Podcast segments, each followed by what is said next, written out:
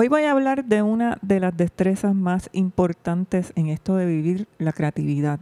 Y esa destreza es el arte de aprender a decir que no.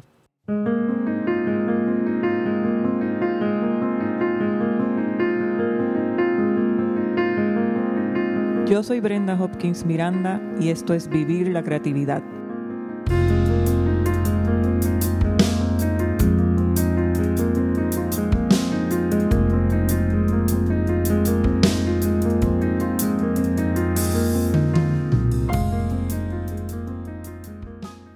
Hace muchos años atrás yo vivía bajo la filosofía de la película Yes Man, protagonizada por Jim Carrey. Durante esa época, la idea de era que si algo llegaba a mí, es porque era lo que me tocaba vivir en ese momento. Así que le decía que sí a todo lo que llegara. Y puede sonar bonito vivir así. Es más, puede sonar hasta poético. Lo cierto es que cuando se vive así, nos mantenemos bastante ocupados. Como yo siempre digo, de aburrimiento no nos vamos a morir. Pero entonces, si tenemos suerte, o mejor aún, si estamos despiertos y alertas, un buen día aprendemos el tremendo valor que tienen nuestros dos recursos más importantes, nuestro tiempo y nuestra energía. Y desde ese día que aprendemos eso, desde ese día en adelante empezamos a ver las cosas de una manera muy diferente. Siempre digo que la raíz, el principio, la base de todo camino satisfactorio, tiene tres elementos. El primer elemento es saber quiénes somos. El segundo elemento es saber qué realmente queremos o qué cosas son realmente importantes para nosotros. Y claro, el tercer elemento es reconocer que merecemos tener eso que tanto queremos. Es solo cuando tenemos todo esto claro que podemos tomar buenas decisiones. Y creo que hay pocas decisiones más importantes en la vida que saber escoger en qué cosas vamos a invertir nuestro tiempo y nuestra energía.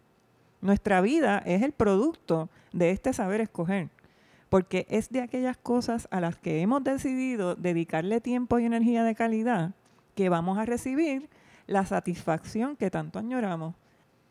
Yo creo que ya sabemos o deberíamos saber que el tiempo y la energía no son inagotables. Entonces, al saber esto, deberíamos saber también que cada vez que decidimos decirle que sí a algo, al mismo tiempo le estamos diciendo que no a otra cosa. Es súper importante saber esto, porque a veces, sin darnos cuenta, le empezamos a decir que no a las cosas que realmente son importantes para nosotros. Y pues, ¿qué va a pasar? Ahí que empiezan los problemas. Por otro lado, cuando invertimos nuestros recursos en aquello que sí es importante para nosotros, pues vamos a vivir acompañados de una sensación de plenitud. La vida nos va ofreciendo información a través de la experiencia de la experiencia surge el contraste entre lo que no queremos y lo que sí queremos. Y gracias a este contraste, la lista de cosas a las que le vamos a decir que no se sigue expandiendo. La buena noticia es que la lista de las cosas a las que le decimos que sí también se sigue expandiendo.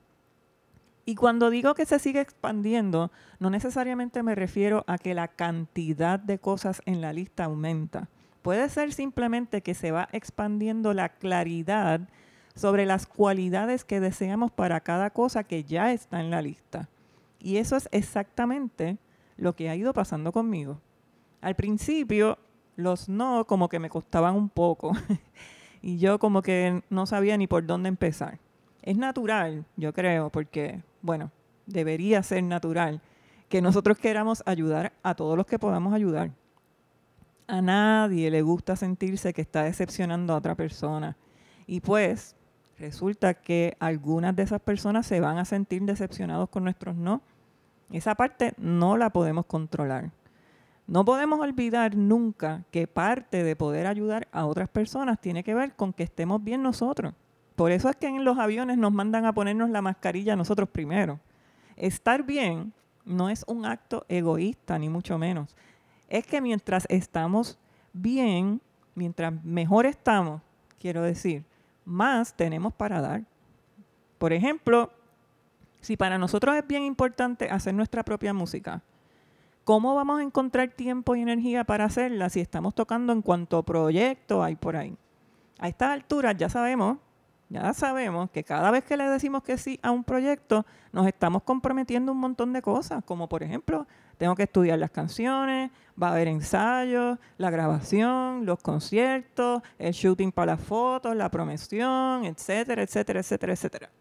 Entonces, vivimos quedando bien con otros, ayudamos a otros a echar para adelante lo suyo y sin darnos cuenta que pasa, lo nuestro se va quedando atrás.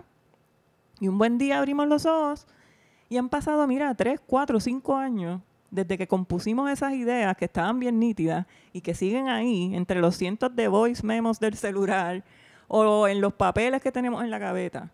Y nuestras ideas siguen ahí sin terminarse, sin montarse, sin ensayarse, sin grabarse, sin producirse, sin materializarse y sin compartirse. Estemos conscientes de esto o no, hay una parte de nosotros que se siente triste por esto, porque ese tapón de ideas que no han sido materializadas, que están ahí en el aire, comienza a impedir que lleguen nuevas ideas.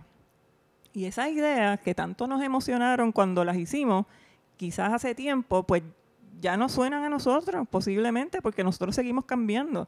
Y lo que es peor aún, a veces, cuando nuestra musa se da cuenta de que la estamos ignorando, mira, pues ella se enchisma con uno y un buen día nos deja de enviar ideas. La pregunta que tenemos que hacernos es, ¿vale la pena el sacrificio que estamos haciendo a cambio de tratar de quedar bien con todo el mundo? ¿Vale la pena sacrificar nuestras propias metas y proyectos? O por otro lado, ¿vale la pena sacrificar el tiempo y la energía que le deberíamos dedicar a algo tan importante como nuestra vida personal? Recientemente a mí me ha tocado decir varios no. En mi caso, el asunto es que a estas alturas mi alma, mi sonido, mi identidad, mi pasión, mi ADN musical están súper, súper definidos. Algunas personas piensan que un músico es una persona que debe tocar cualquier tipo de música, todo tipo de música. Y yo conozco músicos que lo hacen y de verdad los admiro por eso, porque saber tocar cualquier tipo de música conlleva una gran inversión de tiempo y energía.